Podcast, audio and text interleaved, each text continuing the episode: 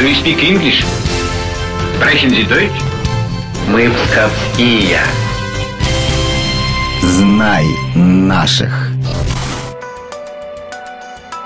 Всех приветствую. У микрофона Алина Махиня. Недавно избранный президент Австрии Александр Вандербелен оказался потомком псковских дворян. И пока 72-летний политик делится планами на будущее, мы окунемся в историю уроженцев Псковщины Фондербеленов. Предки избранного президента Австрии по линии отца поселились на Псковщине еще в 18 веке, приехав сюда из Голландии. Как свидетельствуют архивные документы, дед политика Александр фон дер Белен родился в 1859 году в дворянской семье. Обучался с успехом в Санкт-Петербургском лесном институте, по окончании которого получил золотую медаль. В возрасте примерно 26 лет Александр фон дер Белен становится чиновником особых поручений Псковской казенной палаты. К концу 19 века деда нынешнего президента Австрии назначают членом Псковской губернской земской управы. И уже в годы Первой мировой войны Александр фон дер Белен возглавляет это учреждение, заведуя имуществом и бюджетом земства. В марте 1917 года, сразу после отречения Николая II от престола, Александра фон дер Белена назначают комиссаром Временного правительства правительства, по сути, главой губернии. Почему выбор пал на него, объяснил директор Государственного архива Псковской области Валерий Кузьмин. Как правило, губерниях этот пост получали люди, которые возглавляли губернскую земскую управу. К тому времени Александр фон дер Беллин э, занимался вопросами земского самоуправления с 1890-х годов. И если был кто-то самый опытный в деле земских всех дел, то это был, конечно же, он. Однако даже опытному чиновнику в обстановке повсеместного брожения умов управлять губернией было крайне сложно. К тому же в Пскове находился штаб Северного фронта и шла постоянная борьба за власть.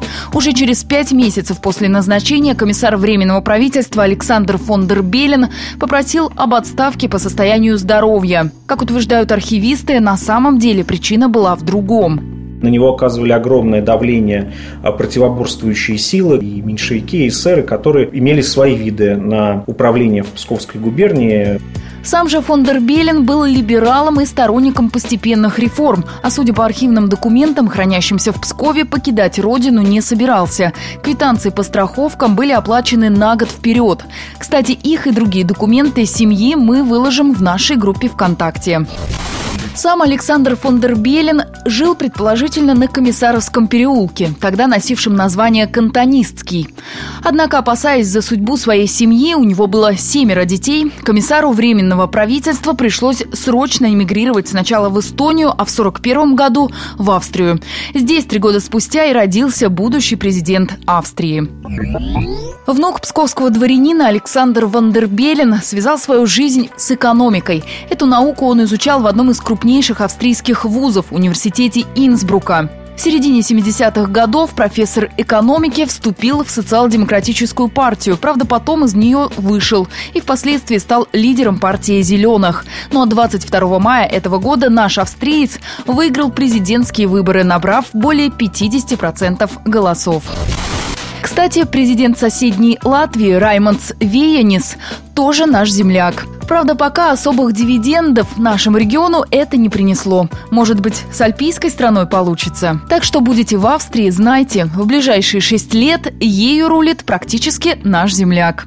А мы будем следить за политическими успехами Александра Вандербелина и лайкать его фотографии в соцсетях. И кто знает, может однажды он заглянет на родину своих предков. На этом все. Знай наших вместе с «Маяком».